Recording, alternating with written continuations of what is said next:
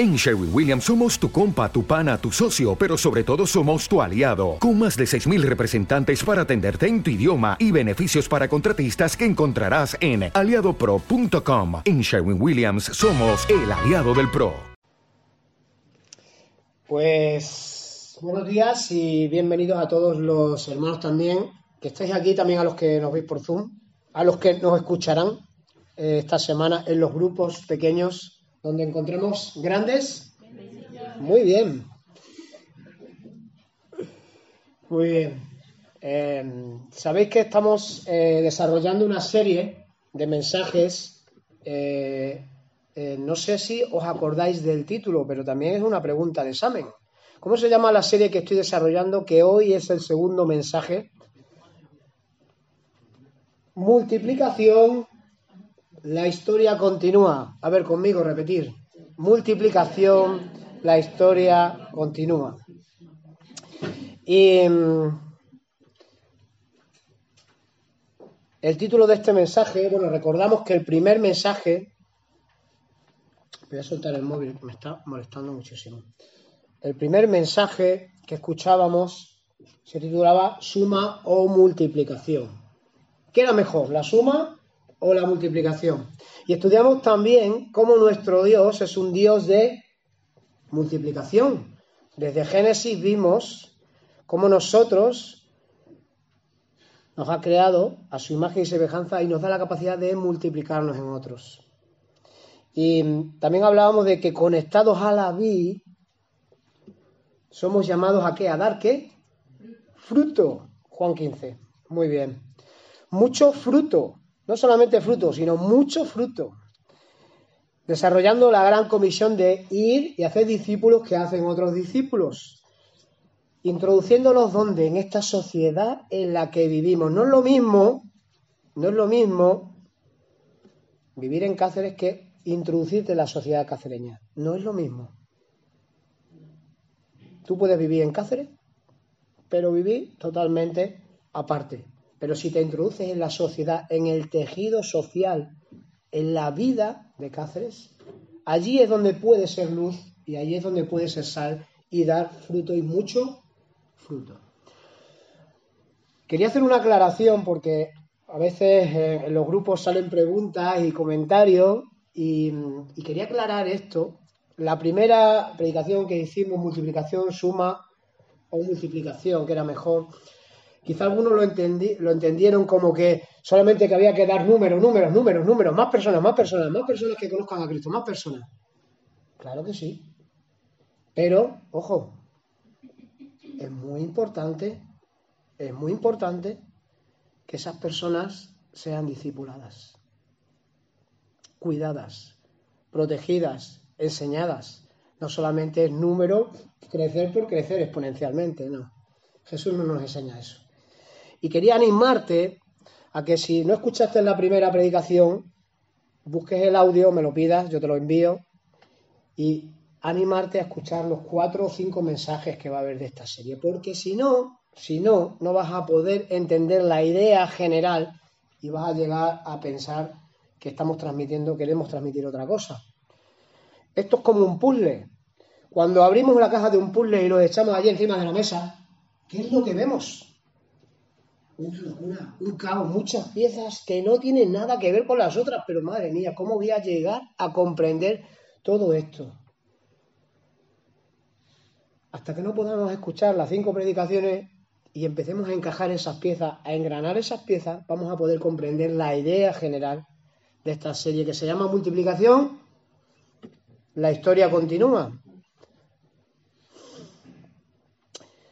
Pues el segundo mensaje, el título que he puesto, se titula así, La clave es la visión.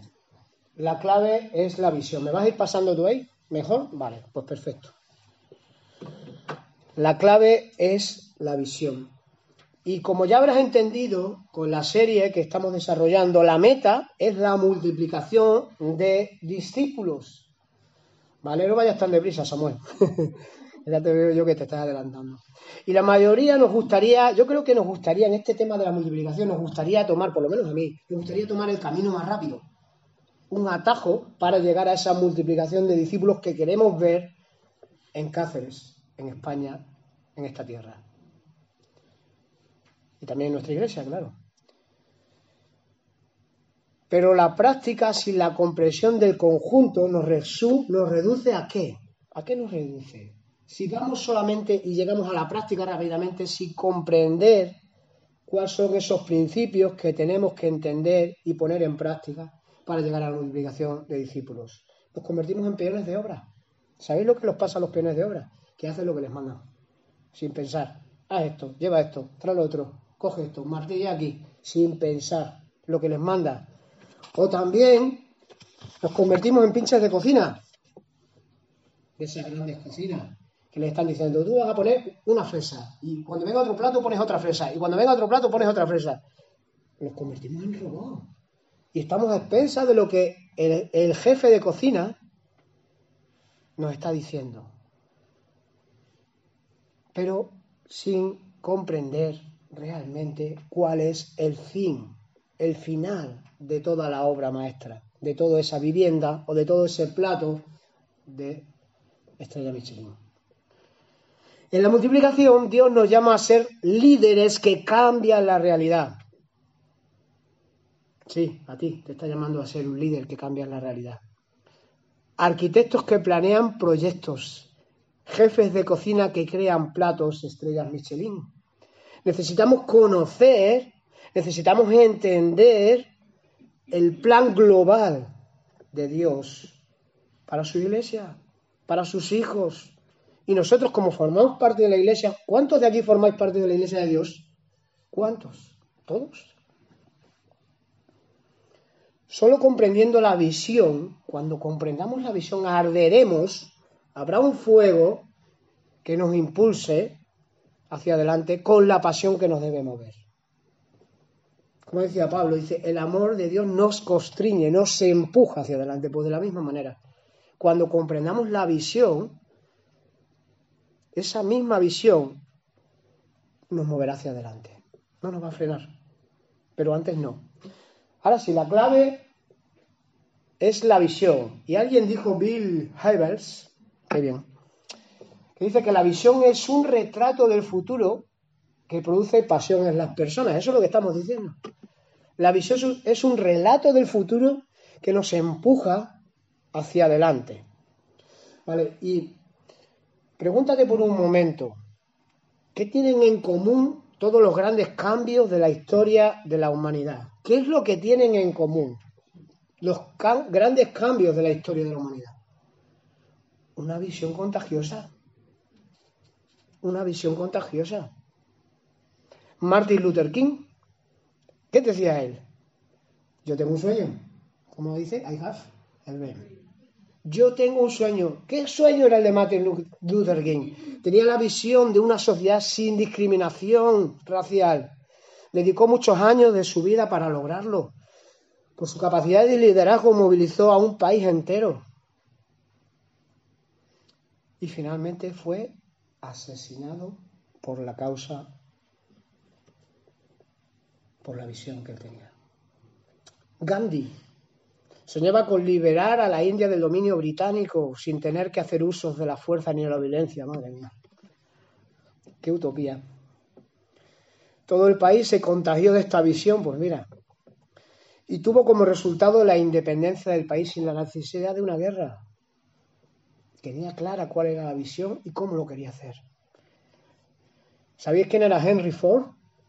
Henry Ford tuvo la visión de producir coches a un precio accesible, para que todo el mundo pudiera comprar un coche. Y revolucionó la industria del, automóvil. Porque si no, solamente los coches en este tiempo serían para algunos, para, los que tienen un bolsillo eh, bastante lleno. Thomas Edison quería mejorar la calidad de vida de nuestra sociedad. ¿Y inventó? ¿Qué inventó? Pues la bombilla eléctrica. Revolucionó la forma de la forma de vida en aquel tiempo. A lo mejor ahora nos parece una tontería cuando le damos al interruptor y se enciende, pero en aquel tiempo fue una locura, una revolución. Ahora, cuando pensamos en visión, lo vemos como un concepto, yo creo que lo vemos como un concepto un poco abstracto. Como estos cuadros de, Picasso que dice, ¿qué, ¿qué, está queriendo decir este hombre? Algo abstracto, algo que no vemos aún, la visión es algo que no vemos aún, porque aún no se ha realizado. Es algo realmente poco relevante muchas veces. Oye, hay una visión de hacer esto, pero como no lo estoy viendo, aquí tenemos la visión de hacer un, parque y tenemos un, un, edificio de no sé cuántas pero como no lo estamos viendo es algo abstracto y lejano, relevante. Pero quiero decirte que todo lo que hacemos cada día, cada día nos mueve por una visión. Cada día. Si estudiamos, ¿para qué estudias? Para lograr un título que te permita un trabajo mejor. Esa es la visión que tú tienes cuando te pones a estudiar, cuando abres los libros. Tener una carrera que te permita llegar al mundo laboral y tener un mejor trabajo. Si comienzas un noviazgo, a ver los solteros, la meta, la meta es casarte, formar una familia. Si entrenas a un deporte, en cualquier deporte, ¿para qué lo haces? Pues con la visión de mejorar de cada día, tardar menos tiempo, hacerlo más, levantar más peso, llegar antes, o de conseguir una, meta o de conseguir una medalla olímpica, un trofeo. Bien. ¿Y qué dice la Biblia sobre la visión? ¿Habla la Biblia sobre la visión? Claro que sí, ¿cómo no va a hablar la Biblia sobre la visión? En la Biblia encontramos muchísimos pasajes de hombres, mujeres que siguieron, ¿qué siguieron? La visión que Dios les dio.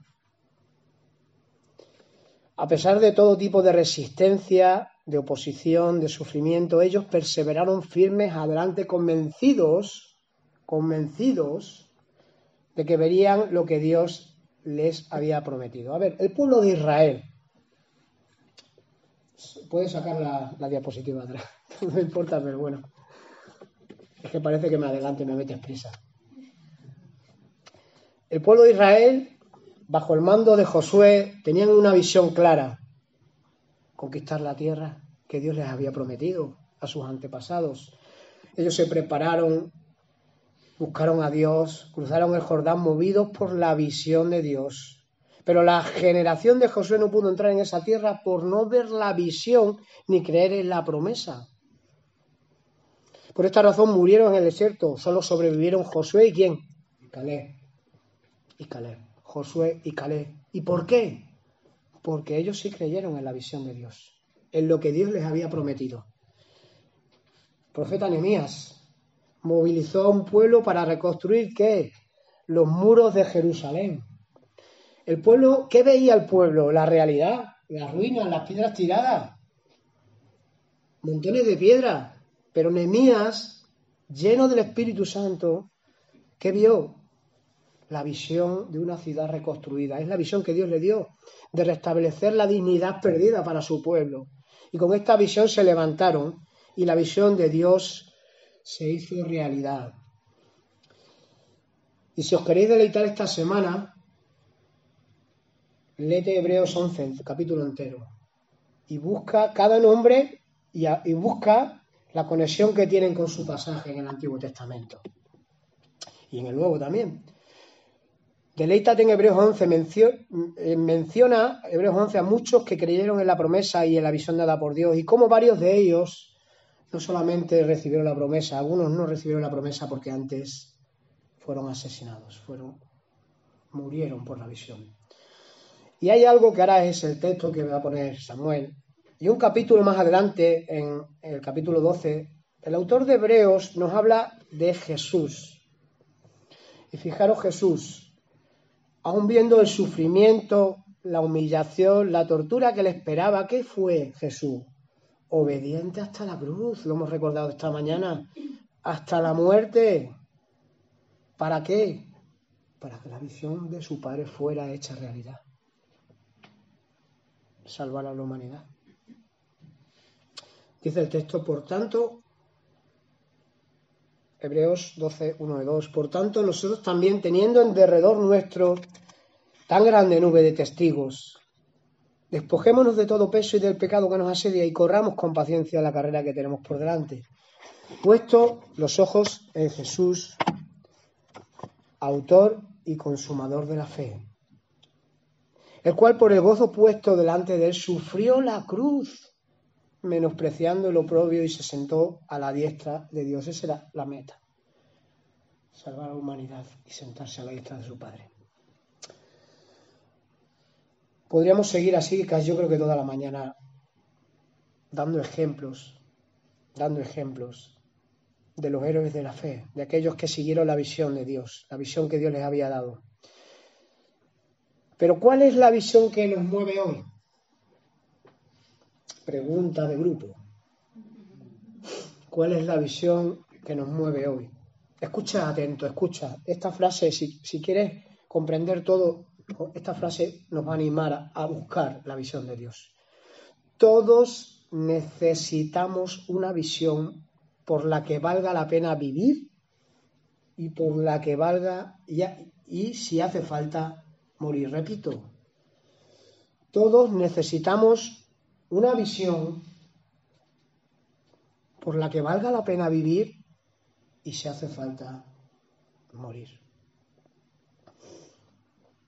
Entonces la pregunta es, ¿cuál es la visión que nos debe mover a nosotros hoy? O dicho de otra manera, ¿cuál es la visión que nos debería importar a nosotros hoy?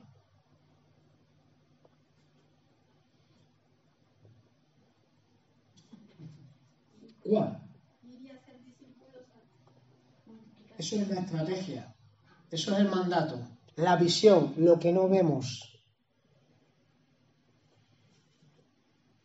¿La visión de Fernando? La visión mía, la de Marisa, la de, la de Marisabel, la visión de Dios. ¿Qué visión hay mejor que la visión de Dios? La visión de Dios. Pablo a los Corintios, el capítulo 4, versos 16 y 17 y 16 al 18, no sé si lo tengo ahí. Dice, por tanto, no nos desanimemos, al contrario, aunque por fuera nos vamos desgastando, por dentro nos vamos renovando día, día tras día. Pues los sufrimientos ligeros y efímeros que ahora padecemos producen una gloria eterna que vale muchísimo más que todo sufrimiento. Así que no nos fijemos en lo visible, sino en lo invisible, ya que lo que se va lo que se ve es pasajero, mientras que lo que no se ve es eterno. Dios nos está hablando aquí de algo que no vemos. Que nos fijemos, que no nos fijemos en lo visible, sino nos fijemos en lo invisible. ¿Está apuntando a su visión, acaso? ¿A qué está apuntando cuando habla de lo invisible, Pablo? De la vida eterna de aquello que no vemos, pero que sabemos que está, que pasará, que está escrito. Y a los aspectos de esta vida eterna. Esos son los que nos deben guiar, los que nos deben impulsar hoy, los que nos deben llevar hacia adelante. El propio Jesús enfatiza esta idea repetidamente en los Evangelios. Mateo 6, 25 y 33 dice, Por eso les digo, no se preocupen por su vida, que comerán o beberán, ni por su cuerpo, cómo se vestirán. No tiene la vida más valor que la comida y el cuerpo más que la ropa. Más bien, dice, busquen primero que el reino de Dios y su justicia y todas estas cosas serán añadidas. No nos importa lo visible, lo que estamos ahora sufriendo, no, sino lo, venidero. Mateo 6, 19 al 21 dice, no acumulen para, para sí tesoros en la tierra donde la polilla y el óxido destruyen y donde los ladrones se meten a robar. Más bien acumulen para sí, ¿dónde? Tesoros, ¿dónde? En el cielo, donde ni la polilla ni el óxido carcomen, ni los ladrones se meten a robar, porque allí donde, porque donde esté tu tesoro, allí también estará tu corazón. Tenemos que poner nuestro corazón en las cosas eternas, en las cosas que no van a pasar, porque las cosas que están pasando ahora no nos, nos interese tener una mejor casa, un mejor coche, tenemos que pensar y vivir pensando en la eternidad. Dios nos llama a que nuestras acciones, nuestros esfuerzos, nuestras inversiones, nuestro tiempo, nuestro corazón esté alineado con la visión de Dios, esté sincronizado con el corazón y con la visión de Dios. A eso nos llama Dios, en resumen. No, Señor, nosotros como iglesia tenemos la visión de alcanzar este barrio porque no sé qué, porque no sé cuánto. Señor, bendice esta visión. No, es al revés. Señor, ¿qué visión tienes tú? ¿Cuál es tu visión? Porque queremos alinearnos con tu visión. Queremos conectarnos con tu visión y llevarla a la práctica. Esa es la pregunta que nosotros debemos hacer al Señor.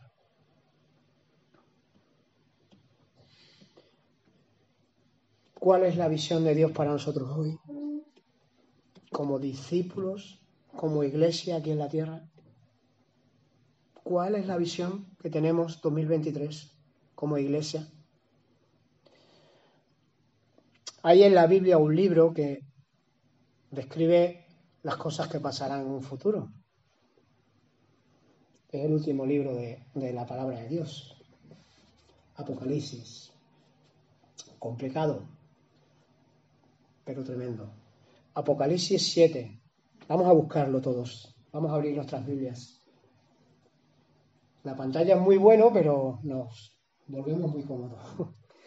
Apocalipsis 7, versículos 9 y 10. Y, y Juan está relatando algo que, como hemos dicho, pasará, pero que aún no ha pasado. Sucederá y creemos en ello porque está escrito. Esa es la visión, pero no lo hemos visto.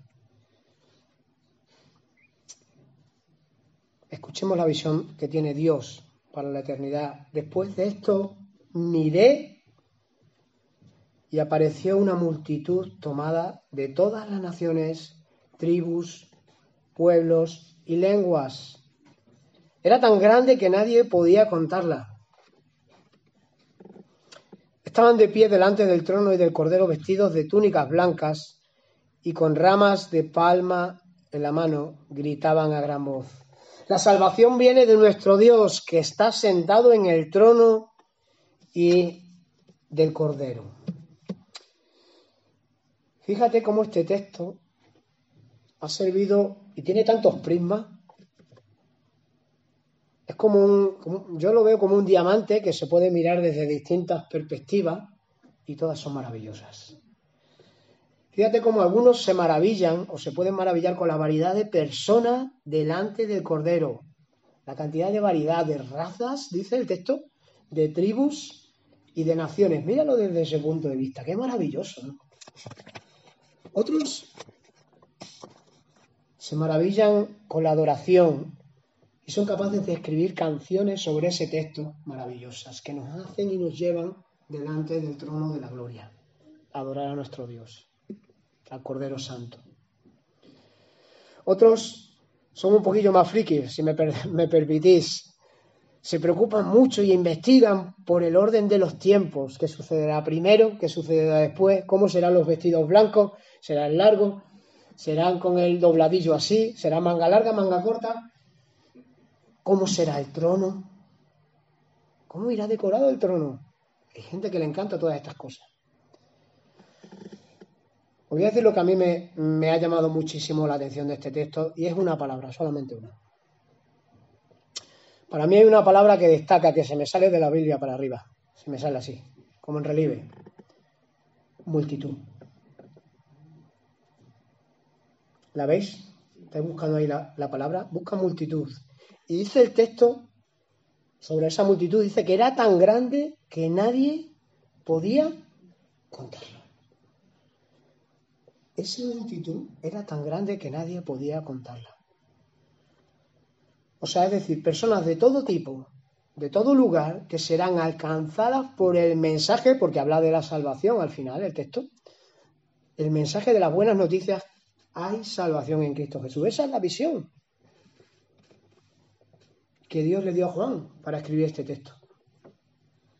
Esa es la visión del futuro que Dios le dio a Juan para que quedara escrito la palabra de Dios. Y esa multitud se está formando. No está formada todavía, se está formando. No se ha formado del todo. Nos están eh, Juan nos estaba dando ahí una muestra de la película, una maqueta. Nos está dando el tráiler de la película de todo lo que está escrito, de lo que pasará, lo que va a ocurrir por la eternidad. Esto de las vestiduras, de las razas, de las tribus, esto va a ocurrir delante del trono, todos adorando, eso va a ocurrir. Ahora todavía no lo vemos, pero la, la multitud, repite, multitud, se está formando.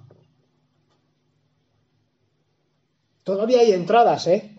Todavía hay sitios, todavía hay asientos vacíos.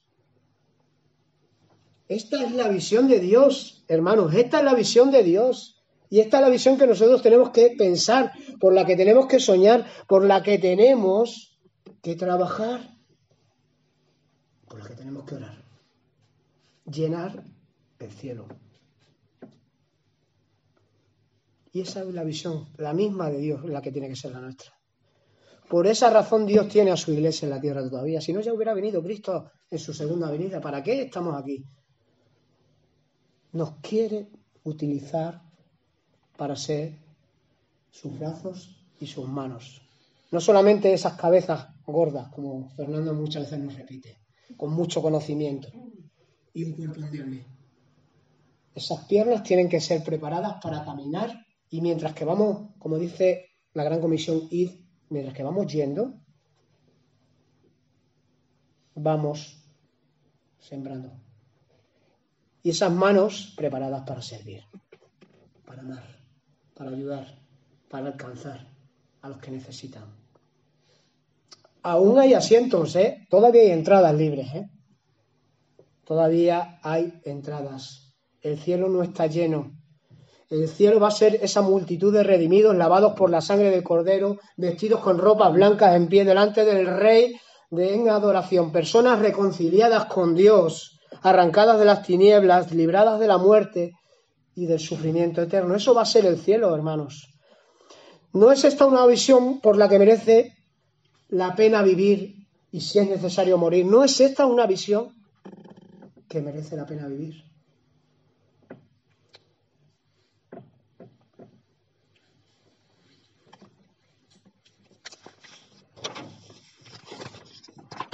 nuestras chicas van a subir. Vamos a terminar de una manera distinta. Yo quiero dirigirme a ti. Que has escuchado una o muchas veces el mensaje del Evangelio, el mensaje del Evangelio, las buenas noticias de Jesús, que en Jesús hay salvación. Ese es el mensaje del Evangelio pero que aún no lo abrazaste. Me estoy dirigiendo a ti en estos momentos. Si estás aquí o si escuchas esto en algún momento de tu vida, esta pregunta es para ti. ¿Quieres estar en medio de esa multitud? ¿Quieres ser un hijo de Dios?